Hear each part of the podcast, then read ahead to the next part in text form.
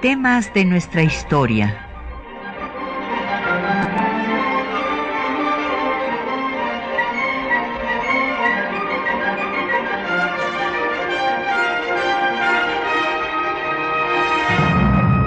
Un espacio que difunde el conocimiento del pasado para comprender nuestro presente. Programa a cargo de la maestra Patricia Galeana.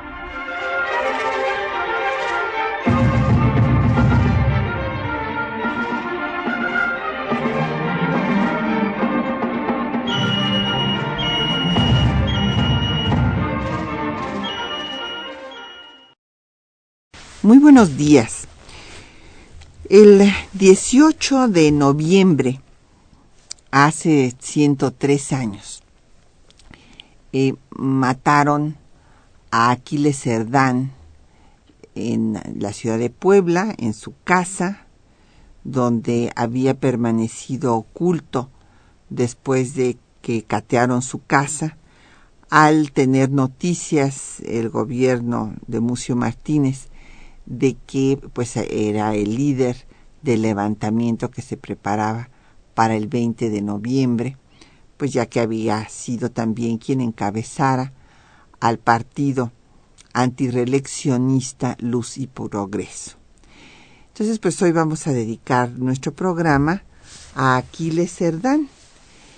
Y quiero decirles que tenemos, eh, bueno, desde luego una publicación, gracias al a la editorial Siglo XXI, a, don Jaime Labastida, que siempre nos apoya para difundir en temas de nuestra historia eh, las publicaciones especializadas sobre el tema que tratamos. Ahora vamos a dar a ustedes 10 volúmenes de la obra de Charles Cumberland, Madero y la Revolución Mexicana.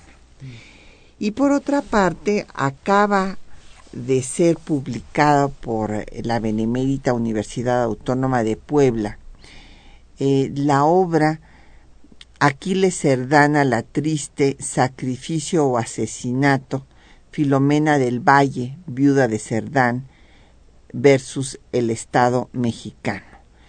Este es un trabajo de Patricio Solano y vamos también a darles a nuestros radioescuchas eh, cinco publicaciones de esta primicia.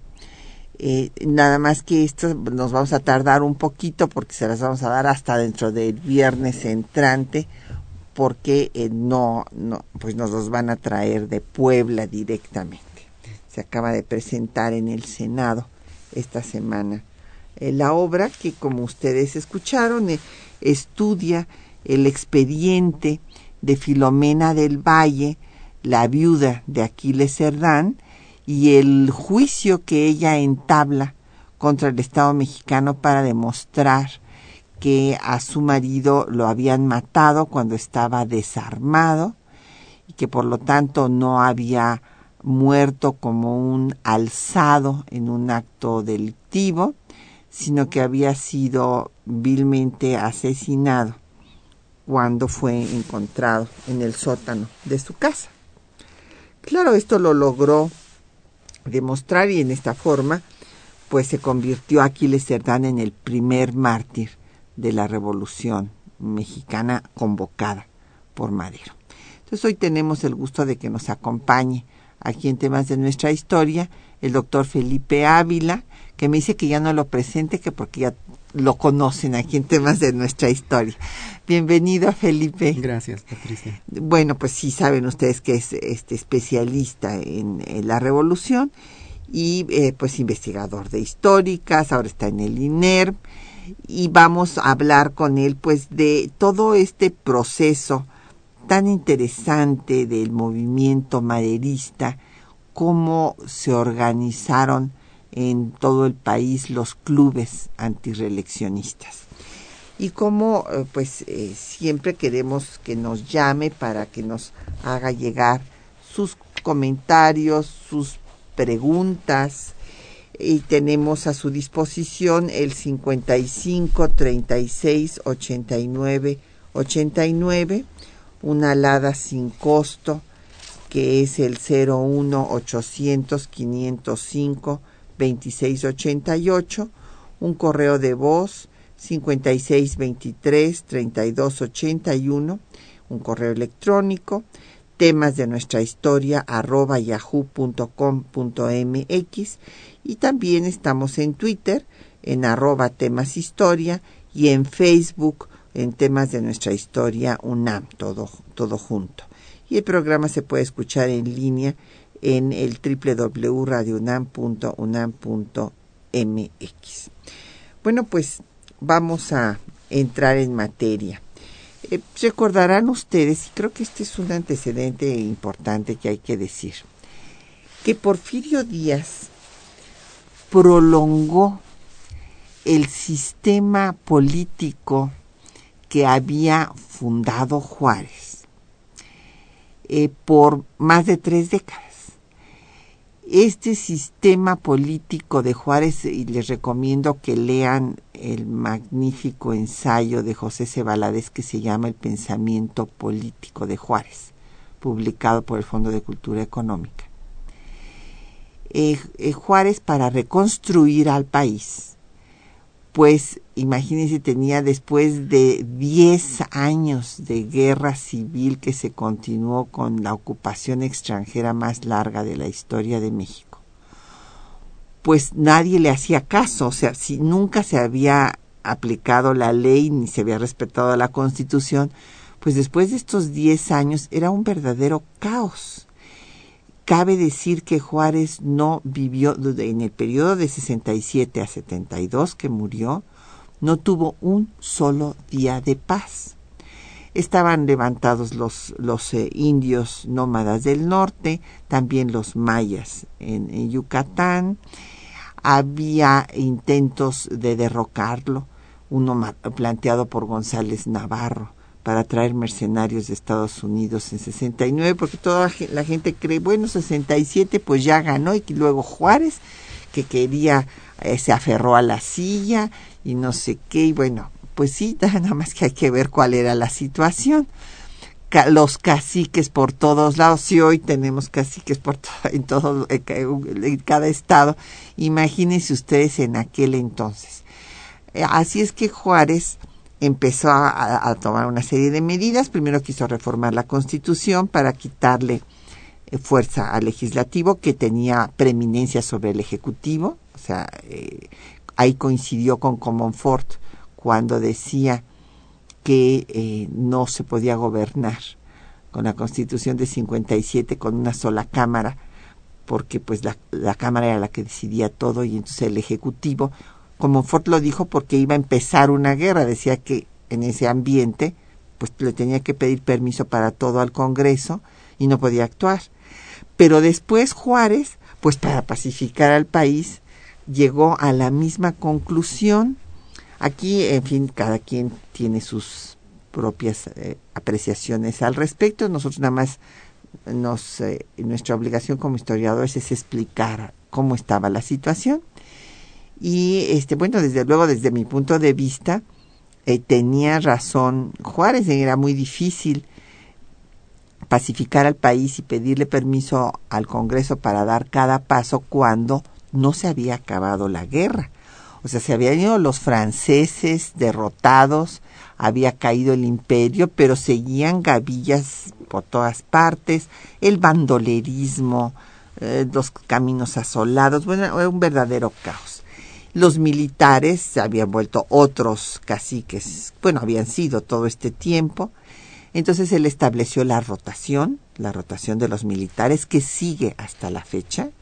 No pueden ser comandantes de una región por un tiempo indeterminado, sino que los están rotando frecuentemente precisamente para que no formen casicazgos. Y pues como no pudo modificar la constitución, pues entonces empezó a tratar de que llegaran al Congreso personas afines. Esto se hace en todos los gobiernos del mundo. Obama también quiere que lleguen representantes afines a él, lo mismo que gobernadores afines a él. Y bueno, pues esto fue lo que hizo Juárez. Pero si este eh, proceso se podía entender en eh, el momento que se salía de una situación tan terrible de 10 años de guerra, pues ya prolongado por más de tres décadas, pues trajo resultados muy negativos de concentración del poder y de la riqueza. En este escenario, pues surgen algunas aspiraciones cuando eh, Porfirio Díaz dice que ya está dispuesto a dejar el poder, ya el país ya, el, el abuelo cuidadoso de, de, los mexicanos y que ya los mexicanos habían crecido, después de que él había decidido cuál era la sangre buena y cuál era la sangre mala. Y a la mala la había mandado a ejecutar. Esto todo lo dijo a Krillman. Y entonces pues surgen algunas aspiraciones, por un lado Bernardo Reyes y por otro lado Madero con su libro pretende hacer pues una transformación primero muy moderada, nada más de la vicepresidencia. Así es, eh, como bien has descrito, eh, a principios del siglo XX México era un país en transformación, económica, eh, demográfica, eh, estaba dándose una reconfiguración de las, de las regiones, eh, algunas se estaban desarrollando aceleradamente, eh, estaban creciendo nuevos sectores sociales eh, y sin embargo el sistema político era el mismo, era un sistema político que se estaba anquilosando, un sistema que había sido eh, tomado en sus manos por el grupo que acompañó a Porfirio Díaz a la conquista del poder y que se había eh, quedado durante todo la mayor parte de ese tiempo en, en los cargos públicos.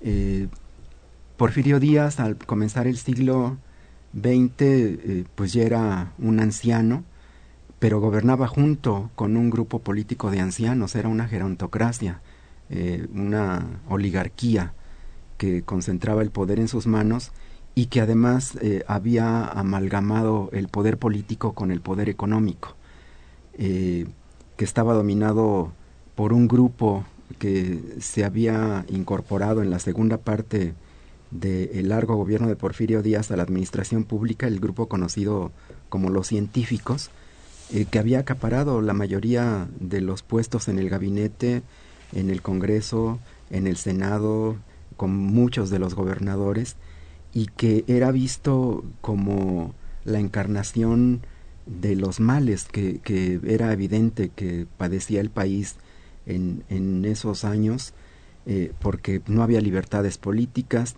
porque había una brutal concentración del ingreso, porque la mayoría de los mexicanos que vivían en el campo vivían en condiciones de pobreza y porque a todos los opositores y a todos los que buscaban eh, tener una participación política en las distintas esferas del poder, eh, pues se les reprimía. El, el, el, régimen de Porfirio Díaz se fue cerrando, se fue eh, haciendo cada vez más impermeable.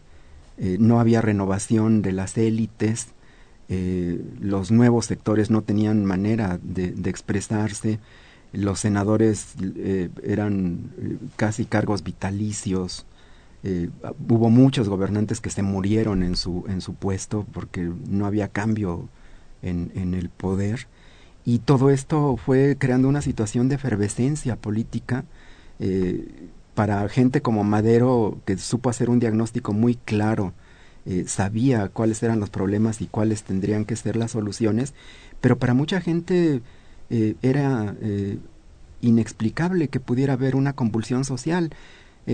El libro de Madero fue un libro absolutamente eh, renovador, eh, que causó un enorme impacto, eh, que comenzó a, transformar México, porque creo que con el libro de Madero y con la formación de los clubes antireeleccionistas, comienza la política moderna del México que hoy conocemos. Así es, y, bueno, lo que comentabas me recordó a José María Luján, el güero Luján, uh -huh. eh, que este, pues es el que propone que se recuperen todos los documentos de la revolución y de ahí surge el Instituto Nacional de Estudios Históricos de la Revolución con Ruiz Cortines. Uh -huh. él daba la clase de porfirismo, porfirismo y revolución, y entonces en esta clase su tesis era que el porfirismo se había caído de polilla, básicamente. Bueno, pues vamos a hacer una pausa para escuchar música, música de aquellos tiempos. Vamos a escuchar una composición que lleva por título Recuerdo de Alberto Alvarado con el cuarteto eh, Telles Oropesa, que justamente era lo que se escuchaba en esta primera década del siglo XX.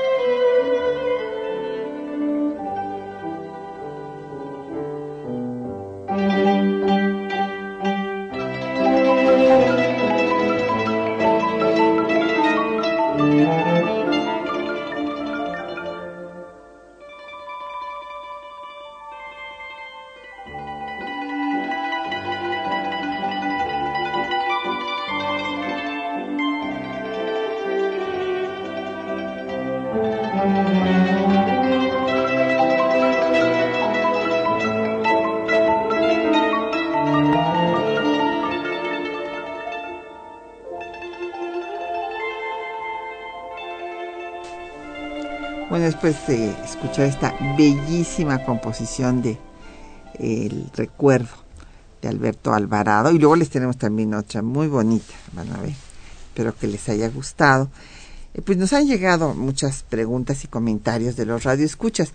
Don eh, José Guadalupe Medina nos pregunta que quiénes fueron eh, los hermanos de Aquiles que participaron en el movimiento. Bueno, fueron dos hermanas y un hermano, don José. Eh, dos hermanas que fueron Carmen y Natalia, que eran mayores que Aquiles, y un hermano menor que murió en la refriega, que fue Máximo. Carmen quedó herida, fue apresada junto con la madre del propio Aquiles, que era doña María del Carmen a la Triste, y con la esposa, Filomena del Valle. O sea, participó toda la familia toda la familia y la verdad es que los dejaron solos, porque inclusive pues nada más llegan seis ahí a ayudarlos. Carmen se sube a, exhortarlos con un rifle en la mano para que vengan. De lo que se trataba, bueno, esto hay, hay varias tesis, no sé tú qué piensas, Felipe, pero yo considero que evidentemente Aquiles no huyó cuando se enteró que venían, sino dijo, pues vamos a empezar ya el movimiento y por eso es que no huyó. Y, suponía que iban a venir, pues todos los compañeros ahí de, del club en su auxilio y pues, pues no llegaron y, y, lo que sí llegó fue una cantidad de soldados, 400 eh, soldados y 100 policías, pues bueno, a, a, este, sitiar la casa, ¿no? Sí. Don Fernando Román dice que si tuvo alguna relación Cerdán con los Flores Magón, bueno, desde luego el, el padre es interesante que la tradición liberal que tuvo la familia Cerdán, el abuelo había sido liberal y lo mataron los conservadores. Y su padre sí fue, fue anarquista, así es que pues sí había relación. Sí, eh, Aquiles Cerdán es eh, un muy importante cuadro eh, de los grupos radicales vinculados con el movimiento obrero en Puebla. él era lector de regeneración, simpatizante de las ideas libertarias de los magonistas, eh, si bien no, no tenía una filiación orgánica con el magonismo, sí podemos asegurar que eh, era partidario de las ideas radicales de los Flores Magón, que tenía mucha coincidencia en sus planteamientos políticos e ideológicos y que era una gente muy comprometida y muy cercana a los círculos obreros. Eh, de hecho, él era un líder natural. Eh, uno, uno de los cuadros nuevos que, que surgieron a la vida pública con el maderismo electoral y por eso es que Madero le encomendó que él fuera el encargado de dirigir la revuelta maderista en Puebla, porque aquí les entrevistó con, con Madero cuando Madero estaba en el exilio eh, que había huido de San Luis Potosí a preparar la guerra. A San Antonio, ahí ya se fueron Aquiles y Caro. Sí, sí, sí. Y ahí fue donde Madero le encomendó que él se encargara de organizar la, la rebelión. Y como tú bien dices, eh, cuando los descubren, él decide enfrentarlos, no, no huye. Y eh, esa fue una actitud muy diferente a la de otros eh, encargados de dirigir la, la, la, revolución maderista en los estados que fueron apresados por la red policíaca de Porfirio Díaz. Eh, Madero había pensado que en las principales ciudades del centro del país eh, se iba a dar la insurrección y que iba a ser un movimiento muy rápido, que iba a tener éxito en pocas semanas eh, y que iba a ser un levantamiento y huelgas generales en, en, las principales ciudades del centro del país. Eso no ocurrió porque la red política de Porfirio Díaz en eso era muy eficiente y los detectaron y los apresaron y la, desactivaron la protesta. La única célula maderista eh, que estaba preparando la insurrección eh, que enfrentó a las fuerzas represivas de, de, Porfirio Díaz fue, fue la de Puebla, de, de Aquiles Cerdán. Por eso es que, como bien has dicho, pues fue su familia la primera mártir, los primeros mártires de la revolución maderista. Así es. Y bueno, aquí también don Fernando eh, Román dice que, que, se, que por favor se nombre a los que eh, combatieron, eh, a ver, compartieron, bueno, no entiendo si compartieron o combatieron, pero bueno, más o menos es la misma idea, con Don Aquiles como Rosendo Contreras, Clotilde Torres, eh, Fausto Neto, y bueno, sus hermanos, que ya habíamos mencionado, a Máximo, a Carmen, y bueno, pues también ahí estaba Natalia y Filomena del Valle, la esposa, y su madre María del Carmen. eh, sí, vinieron algunos compañeros, y bueno, hay que recordar que en efecto eh, era, como nos dice el doctor Ávila, un eh, líder de los obreros. Hay un discurso en el que él les dice que son los obreros la palanca, así les dice, la palanca de las libertades. Y habla de que se está viviendo en un momento de abyección en que la clase media se lanza contra la clase media, es egoísta y cobarde. Y que entonces son los sombreros los que deben de encabezar la revolución. Uh -huh, uh -huh. Y en su club, primero los exhorta a que formen un club obrero antireeleccionista, luego ya se forma el club eh, Luz y Progreso, él, él, lo funda, pero la mayoría de sus miembros eran obreros fundamentalmente de las fábricas de hilados y tejidos. Bueno, hay que recordar ahí la tradición de Puebla. Es muy interesante en este sentido. Eh, desde el siglo XIX, o sea, la primera huelga de mujeres, eh, bueno, la hicieron las zaraperas de, Puebla. Y bueno, pues después eh, también la huelga de Río Blanco, pues va a tener contacto con todas estas mujeres y hombres trabajadores de estas fábricas de hilados y tejidos. Bueno, también eh, don José Rosendo Cerrato nos dice que hay que recordar que Carmen Cerdán siguió combatiendo, así es, eh, siguió escribiendo con el seudónimo de Marco Cerrato. En efecto, ese fue el seudónimo de Carmen Cerdán y ella escribía desde el periódico que, fundó el propio Aquiles de la no reelección. Don Enrique Ramírez, eh, que se ahonde en el tema de luz y progreso, cuál era su plataforma. Bueno, su plataforma era desde luego la no reelección, o sea, en esto estaba totalmente convencido Aquiles, pero quería eh, que los obreros era, era una gente de mucho más a la izquierda que Madero. Sí, sí. Entonces Aquiles quería que fueran los obreros los que encabezaran esta transformación del país. Y este, bueno, pues que quienes lo integraban, ya dije que mayoritariamente obreros, que si tuvo contacto con el magonismo, ya dijimos que sí. Y luego doña Rosa María Arenas Mondragón pregunta por qué eh, Roque Estrada se separó de Madero. Bueno, fueron diferencias políticas. Eh, Roque Estrada fue un compañero muy cercano a Madero durante sus campañas electorales. Era un gran orador. De hecho, en la mayoría de los mítines que organizó Madero en diferentes ciudades del país durante sus giras electorales, el principal orador era Roque Estrada.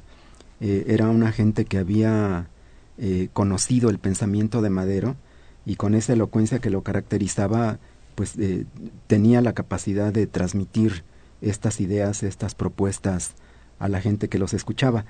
Eh, y sin embargo, muchos de los compañeros iniciales de Madero fueron cambiando con la insurrección. algunos no se comprometieron, muchos tuvieron miedo de tomar las armas y prefirieron quedarse en sus casas y otros eh, fueron desarrollando aspiraciones políticas y eh, con ambiciones e intereses personales que los fueron distanciando del proyecto de líder de la revolución. Lo mismo pasó con los hermanos Vázquez Gómez, por ejemplo. Eh, fueron muy importantes durante las giras electorales, en la campaña política, en las elecciones, pero después cuando Madero da el brinco de la lucha político-electoral a la, a la insurrección armada, ya no lo siguen, eh, ya eh, guardan reservas, eh, no se comprometen, tienen miedo, y cuando triunfa la, la, la, revolución, entonces regresan y tratan de ocupar cargos públicos o, o, o gubernaturas o escaños públicos. Ahí Madero se da cuenta pues de que muchos de esos que lo acompañaban al principio pues eran oportunistas, que lo que les interesaba era el poder y nunca arriesgaron su vida eh, en la causa. En la causa y por eso es que Madero con quienes eh, se lleva más eh, cuando gobierna es con estos que le demuestran su fidelidad y que están comprometidos incluso hasta arriesgar su vida en la rebelión, que son jóvenes como los hermanos González Garza, Federico y Roque González Garza, como Juan Sánchez Ascona, eh, como José Vasconcelos.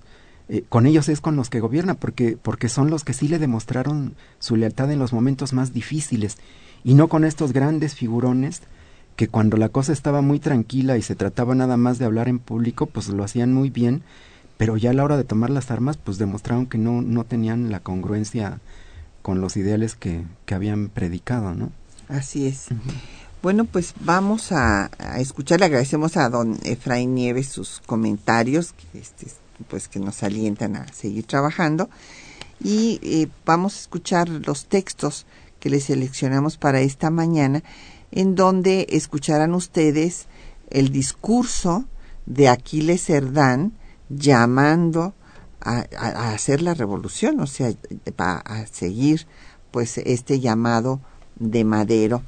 Y después también escucharemos a Luis Cabrera, que va después de la muerte de Aquiles Cerdán, en la ceremonia que se hace en la Ciudad de México para hacer un monumento al primer mártir de, la revolución, bueno, pues Luis Cabrera va a dar un discurso, que también era un orador magnífico, un hombre eh, de una cultura muy vasta, un hombre muy inteligente, en fin, admiramos muchísimo a don Luis Cabrera, otro de los fundadores del Instituto Nacional de Estudios Históricos de la Revolución de México. Vamos a escuchar entonces los textos.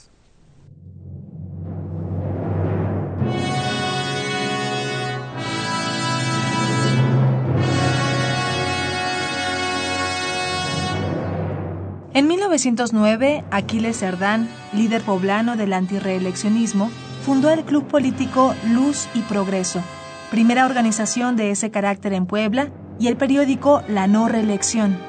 Desde ambos instrumentos políticos, el activista apoyaba la campaña de Francisco y Madero, por lo que fue objeto de allanamientos a su domicilio y aprehensiones basadas en calumnias. Tras las elecciones de 1910 y la derrota del partido antireeleccionista, Cerdán recibió órdenes de Madero para iniciar la revolución en el estado de Puebla. Con la proclama del Plan de San Luis, Cerdán escribió un borrador que debería circular entre la población para convocarla a levantarse en armas el 20 de noviembre de 1910. Escuchemos su proclama. Ciudadanos, teniendo en cuenta que en la lucha pacífica y democrática me elegisteis para jefe, el ciudadano Francisco I. Madero, presidente provisional de la República Mexicana, me ha hecho el honor de nombrarme jefe de la revolución en este estado, y con tal carácter me dirijo a vosotros. Hemos agotado todos los recursos que la ley y el patriotismo nos indicaba para salvar nuestras instituciones y aún la patria. No tenemos más recurso que arrebatar por la fuerza al general Díaz el odioso poder de que con astucia y mala fe se ha apoderado. Tened en cuenta que la dictadura del general Díaz nos ha llenado de lodo ante las naciones civilizadas, porque por sufrirla se tilda de cobarde al pueblo mexicano, sin comprender que no fue cobarde, sino porque era lo que indicaba la razón y el patriotismo. Ahora bien, para probar esto último, tomemos las armas, ciudadanos, y con ello también probaremos que no hemos degenerado. Imitemos a nuestros padres para dejar un ejemplo y un estímulo a nuestros hijos. Probemos que todavía hay hombres en México. En la lucha democrática, os he visto luchar como héroes esforzados. Hoy ese esfuerzo lo necesito, pero con las armas en la mano. El día 20 a las seis de la tarde en adelante estallará la revolución en este estado y en toda la República. Nuestro candidato Francisco I. Madero entrará al frente de un grupo de patriotas por la frontera y tened la seguridad que a esa hora estaré entre vosotros, para demostrar que aunque no pertenezco al gremio militar, sí sabré luchar por la República y sabré poner en práctica el ejemplo de los héroes que nos legaron independencia y libertad, y como ellos, sabré luchar con valor sin que me arredren las balas de los enemigos del pueblo. O por lo menos, sabré encontrar una muerte gloriosa al lado vuestro defendiendo la democracia. Por último, os suplico por el honor del partido, respetéis la propiedad y la vida de todo el elemento pacífico y con especialidad de los extranjeros. El gobernador de Puebla, Mucio P. Martínez, se enteró del levantamiento, por lo que ordenó realizar un cateo en la casa de los Cerdán para el 18 de noviembre. El tiroteo duró hasta la madrugada siguiente, dando como resultado el asesinato de Aquiles Cerdán. Pocos días después de haber cumplido un año del inicio de la lucha revolucionaria y del asesinato del líder poblano, se llevó a cabo una ceremonia para colocar la primera piedra en su memoria. Luis Cabrera, uno de los oradores en dicho evento, tomó la palabra para recrear el momento de la muerte de Cerdán. Escuchemos. Se había apagado el fuego de la fusilería. Las puertas saltaron de sus goznes y la jauría de esbirros se precipitó sedienta de venganza en busca del héroe. El hombre quedó sepultado en la cripta donde lo habían acorralado sus perseguidores. De ahí lo vienen a sacar. La historia para hacerle justicia y la admiración de sus conciudadanos para tributarle honores. Hemos venido a hacer su exhumación. Miradlo. Ahí está. Ha ido surgiendo poco a poco de su tumba, levantándose sobre su pedestal para contarnos desde allí, a nosotros y a nuestros hijos, cuál fue su época y cuál fue su hazaña, y para dictar desde allí sus mandatos a las generaciones venideras. Si desorientados acaso levantamos la vista hacia la estatua de Cerdán, ésta enderezará el rígido índice para mostrarnos el camino de la ley y de la justicia, que es el único que conduce a la libertad. Mas si extraviados alguna vez nos empeñáramos en querellas sangrientas, o cayéramos abyectamente en una nueva servidumbre, entonces, al levantar los ojos a esa estatua, la veremos crispar el puño en iracundo ademán de maldición. En su frente se formará la arruga de la cólera, en sus ojos brillará el desprecio por nuestra ineptitud, y en sus labios temblará el reproche supremo que los padres dejan caer sobre los hijos, el que el maestro dejó caer sobre sus discípulos. Generación infiel y perversa, ¿hasta cuándo tendré que estar con vosotros?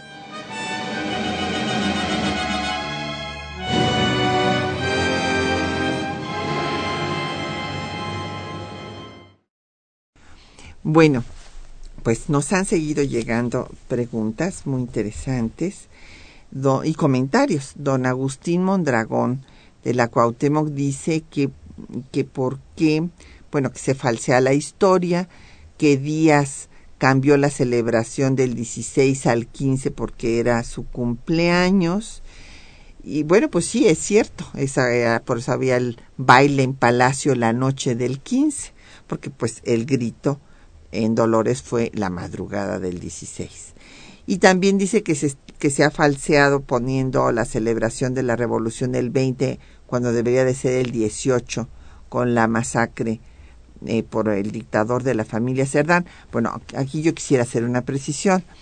Se tomó el 20 porque Madero, en el plan de San Luis que redactó en San Antonio, Texas, cuando se fugó de, San Luis Potosí, le llamó San Luis para que se creyera que ahí lo había hecho y no fuera del territorio nacional, pero este Porfirio Díaz, que primero no le dio ninguna importancia cuando el gobernador de Veracruz lo reunió y lo vio como un individuo que no era capaz de hacer nada, pero después lo mandó encarcelar. Durante las elecciones se hace el fraude electoral pues siempre la pantomima de la reelección y entonces eh, pues eh, Madero desde San Luis Potosí convoca a las armas porque ya ve que pues por la vía pacífica no se iba a poder hacer nada. Él primero pacíficamente hizo su libro, lo distribuyó por todo el país y después hizo la campaña, fue la primera campaña de un eh, candidato a la presidencia que también hizo una gira. En Puebla, Aquiles Cerdán organiza la recepción que fue verdaderamente apoteótica. Y este, ¿qué pasa? Que cuando ve que no hay posibilidad de que haya un cambio pacífico, pues convoca a las armas para que se inicie la revolución el 20 de noviembre a las 6 de la tarde. Inclusive fue hasta preciso en la hora. Por eso este, este año vamos a dar los premios del instituto el 20 de noviembre a las 6 de la tarde. Y entonces eh, resulta que eh, descubrieron la, el que iba a suceder esto y quiénes eran las cabezas en cada lugar, como ya nos explicó el doctor Ávila, y a muchos los agarraron y demás, y para que no estallara nada, y pues fueron a hacer otro tanto con Aquiles Cerdán, que cabe decirlo, sí, evidentemente hay muertos, pero tampoco masacran a toda la familia, se las llevan presas a todas, a todas las mujeres. Doña Filomena del Valle estaba embarazada. Su última, eh, bueno, había tenido ya dos hijos eh, con Aquiles y su tercera hija, Sara, nace tres meses después del asesinato de, de Aquiles. Eh, hay 20 muertos más o menos eh, en, en este, la balacera que hay. Entonces, bueno, pues esta es la razón de que por qué se pone el 20 y no el 18. Don Efren Martínez dice que por qué fue asesinado Cerdán. Bueno, pues eh, eh, fueron, se, supone que fueron las órdenes del gobernador, que cuando se dieron cuenta que entre los muertos no había estado Aquiles, pues entonces fueron otra vez a buscarlo al, al día siguiente, el 19, y bueno, pues lo encontraron, se había hecho un hoyo ahí en el sótano y ahí estaba metido, estaba desarmado, y bueno, pues lo deciden matar.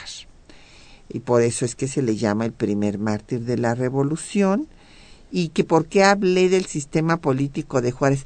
Bueno, Nefren, hablé del sistema político que estableció Juárez porque para pacificar al país él empezó una serie de medidas centralizadoras del poder.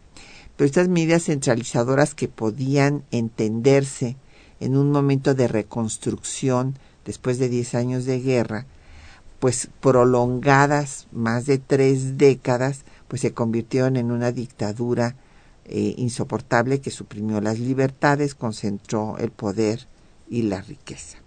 ¿Y que en qué consistió el partido Luz y Progreso? Bueno, fue un grupo antireeleccionista. Sí, era un eh, círculo antireeleccionista, como muchos que formó Madero a lo largo y ancho del país. Eh, en todas sus giras eh, se hacían recepciones, había mítines, había reuniones políticas y se dejaba fundado un club antireeleccionista. Eh, generalmente esos clubes tomaban los nombres pues de héroes eh, patrios notables, nacionales o locales, que reflejaran la lucha política de Madero, una lucha democrática 100%, eh, y también en ocasiones cuando la composición era de trabajadores, de artesanos, eh, de obreros textiles, eh, pues tenían una identificación de carácter más sindical, eh, que reflejaba la ideología de, de sus miembros. Como en Este, por ejemplo, nos remite necesariamente a la tradición libertaria de, estos círculos anarcosindicalistas, ¿no? influidos por el liberalismo más radical, más emparentado con el magonismo, eh, con lo que después fue la Casa del Obrero Mundial. En fin, eh, no es eh, casual que hayan escogido estas palabras para, para nombrar a su, a su círculo antireeleccionista. Luz y progreso. Sí. Y don Arturo Hernández pues preguntaba precisamente sobre los fundamentos ideológicos del partido antireeleccionista. Sí, los fundamentos están claramente expresados en el libro de Madero, La sucesión presidencial. Es una propuesta política e ideológica muy interesante, porque ahí lo que Madero plantea es que México está suficientemente maduro para ser un país democrático, que tiene que transitar hacia la modernidad eh, que tiene que crear partidos políticos, que tiene que respetarse el voto, que tiene que haber elecciones libres, que tiene que ser un sufragio cada vez más abierto.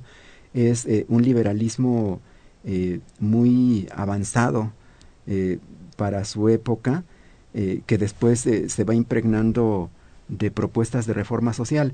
A menudo se, se ha dicho que, que Madero, su propuesta era esencialmente política y que no le prestaba atención a los problemas sociales y esto, esto no es verdad.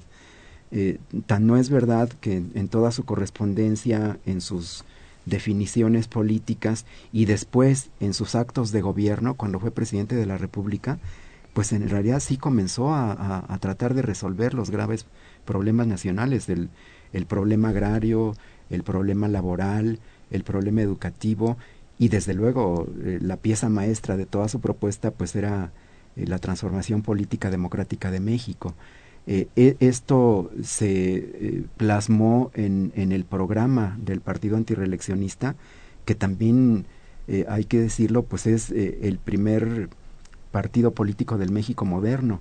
Es producto de todos estos clubes antireeleccionistas que se crearon durante sus giras, que son eh, llevados a una convención nacional en la Ciudad de México, en donde vienen los delegados que se reúnen y discuten un programa. Y en este, en este eh, gran eh, conglomerado de, de, corrientes de toda la República que vienen a fundar el Partido Antireeleccionista, participan también miembros del reyismo. El, Partido Nacional Democrático participa activamente, exmagonistas, gente como estos eh, que mencionábamos, eh, muy, muy cercanos a, a, Madero, Juan Sánchez Ascona, eh, gente que había sido reyista y, que tenía propuestas políticas muy avanzadas para su época, como Emilio Vázquez Gómez, que había sido un opositor al porfirismo desde fines del siglo XIX, ¿no? una gente muy lúcida, muy, muy capaz. E, esto se plasmó en el ideario, en el programa del Partido Antireeleccionista. Pues vamos a escuchar otro poco de música de aquellos tiempos. Ahora vamos a escuchar El Adiós de Alfredo Carrasco con el sexteto Alameda de Pedro García.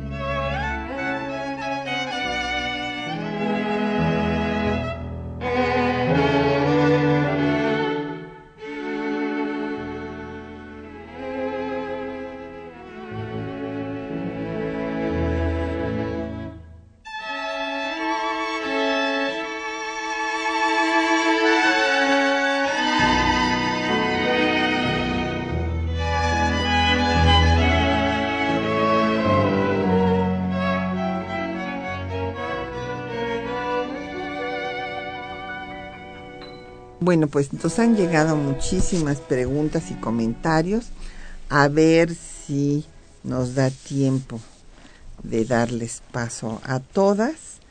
Eh, por ejemplo, bueno, hay una un comentario, pues sí, un tanto pesimista de don Jorge Fernández, que dice que de qué sirvió la revolución si estamos en las mismas. Eh, bueno, arquitecto, lo que pasa es que nada se da de una vez y para siempre en la historia, ¿verdad? Hay, hay baches, hay cosas que se cambian, que en un momento dado pues, hay transformaciones positivas y en otro momento pues se tiene que volver a hacer reformas y ajustes. Y yo creo que también hay que ser justos.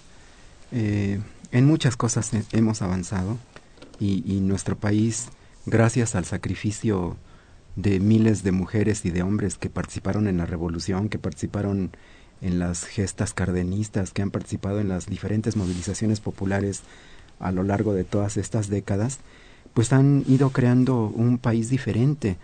Hace 100 años no había descanso dominical, las jornadas eran de 16 horas, eh, no tenían vacaciones, eh, no había indemnizaciones por accidentes laborales, en muchas haciendas existía el peonaje acasillado, eh, eran condiciones prácticamente de Tenían sus propias cárceles, les eh, pagaban en especie en las tiendas de raya. Había trabajo infantil en las fábricas textiles, el trabajo femenino era igual y peor pagado que el de los hombres, no había ningún tipo de libertades, las mujeres no podían votar, la mayoría de los hombres tampoco. Eh, era un sistema indirecto de elección eh, que era casi censitaria para los propietarios de casas, de bienes, inmuebles de dinero. Eh, no había partidos políticos, no había organizaciones civiles, no había la libertad de la que hoy gozamos. En fin, yo creo que no había seguridad social, no había ISTE, no había seguro social, la educación no llegaba ni al 5% de la población mexicana. Todas estas cosas las hemos ido construyendo las mexicanas y los mexicanos en estos 100 años. Yo creo que también hay que, hay que reconocer que, que hemos avanzado. Si bien es cierto, tenemos enormes y graves problemas. Claro. Eh, bueno, aquí también nos comenta y creo que es importante aclararlo. Nos dice don Ricardo Gómez que quiénes eran los científicos, que cómo surgieron, que por qué se les llamaba así.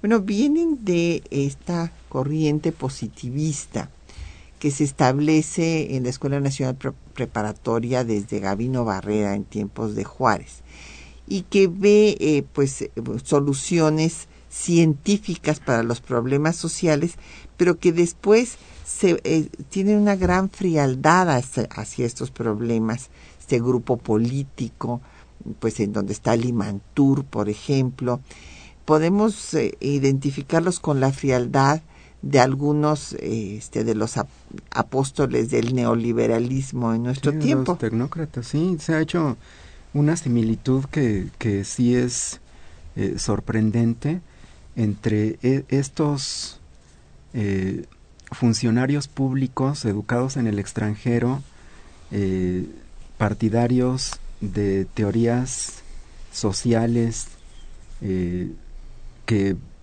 hacen modelos, que proyectan desarrollos de papel en el escritorio y que tienen una absoluta insensibilidad política.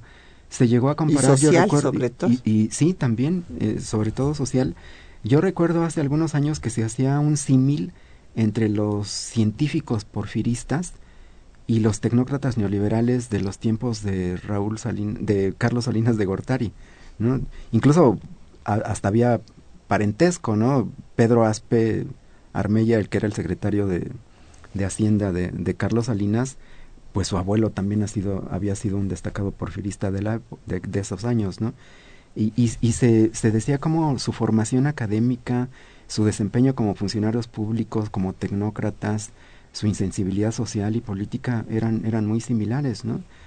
Eh, como para señalar que eh, pues los títulos de las universidades extranjeras no necesariamente significan que sean los mejores y los más capacitados para dirigir a un país, ¿no? Así es. Eh, Mariana Rodríguez nos dice que qué papel tuvo la población de Ciudad Juárez en la entrada de Madero al país. Bueno, Ciudad Juárez, desde luego, la toma de, Ciudad Juárez, que además fue hecha sin órdenes expresas de Madero al respecto por eh, Francisco Villa y por Pascual Orozco, fue decisiva para que renunciara eh, Díaz. Y este y, y, se fuera rápidamente a los seis meses de la celebración eh, fastuosa del centenario de la independencia. Y la población de Juárez pues no tengo realmente información eh, pero pues debe de haber. En un momento dado hay que hacer microhistoria para ver cuál fue cuáles fueron los dirigentes de la población de Ciudad Juárez que apoyaron al movimiento. Pues eh, se sabe, y hay muchos testimonios fotográficos, eh, en Ciudad Juárez se atrincheró una fuerte guarnición federal, eh, estuvo sitiada por las fuerzas revolucionarias de Madero encabezadas por Pascual Orozco y, por Francisco Villa, se tuvo un armisticio y sin embargo ese armisticio fue roto porque Orozco y Villa decidieron que pues, había que tomar por asalto a la población en contra de la opinión de, Francisco y Madero. Eh, la población de Ciudad Juárez, eh, pues más bien eh, padeció la, sí, no, fueron el enfrentamiento, ellos, pues, porque eran dos ejércitos foráneos enfrentándose por una plaza, fronteriza. hubo muchos muertos civiles, eso sí, tanto mexicanos como también hay que señalarlo del lado de Estados Unidos, porque estaba pegadita la ciudad fronteriza de, del Paso. Eh, y pues no había la barrera que hay hoy. Y precisamente por eso tampoco Madero quería que hubiera ahí sí. este problema. Sí, porque tenía miedo de una intervención norteamericana si había afectación para la población estadounidense del Paso. Don Francisco Serrano de la Cuauhtémoc pregunta que por qué puso a Pino Suárez para ser el vicepresidente si podía haber tenido otras compañeros de fórmula. Bueno, pues porque confiaba en él, porque le había, demostrado su lealtad, porque era una gente capaz, eh, porque tenía más confianza en Pino Suárez que en Francisco Vázquez Gómez, que había sido su anterior compañero de fórmula, porque Madero había ido probando a, sus gentes en todos esos meses tan decisivos, y yo creo que no fue una mala elección yo creo que el poco tiempo que estuvo gobernando con él, pues eh, Pino Suárez fue un funcionario eficaz y leal, y, eso era muy importante para Madero, en momentos tan difíciles como esos. Don Javier Guerra nos pregunta sobre el anarquismo. Les anunciamos que dentro de ocho días nos vamos a dedicar a los Flores Magón y al anarquismo que, bueno, pues está en contra de, eh, del Estado, básicamente, quiere la desaparición del Estado.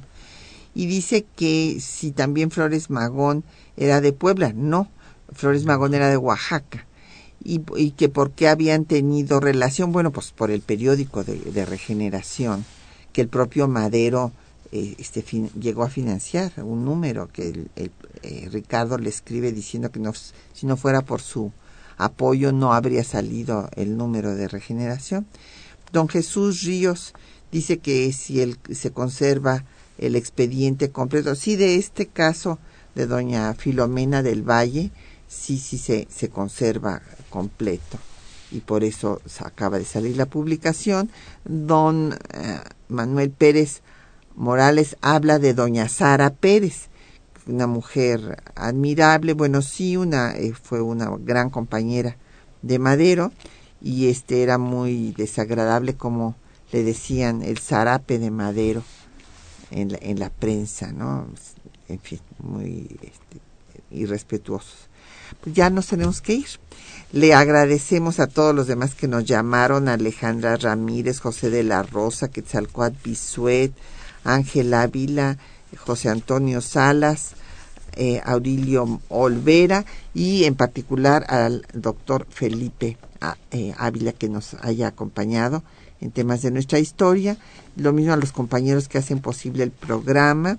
En, los eh, textos, la lectura de los textos estuvieron Juan Estac y María Sandoval, en el control de audio Socorro Montes, en la producción Quetzalín Becerril, y eh, que también está en los teléfonos con el apoyo de Ángela León y eh, don Felipe Guerra y Patricia Galeana se despide hasta dentro de ocho días.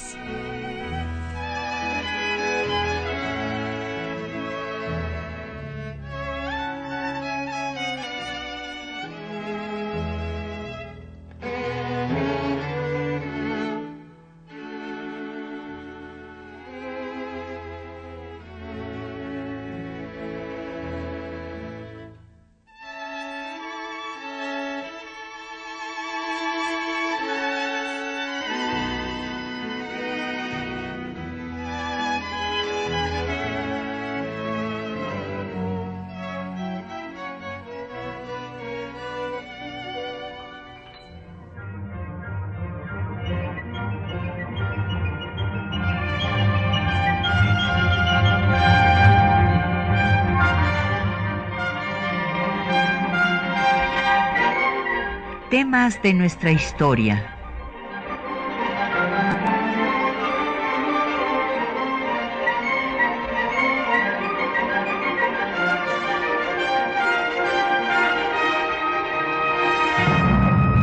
Un espacio que difunde el conocimiento del pasado para comprender nuestro presente. Programa a cargo de la maestra Patricia Galeana.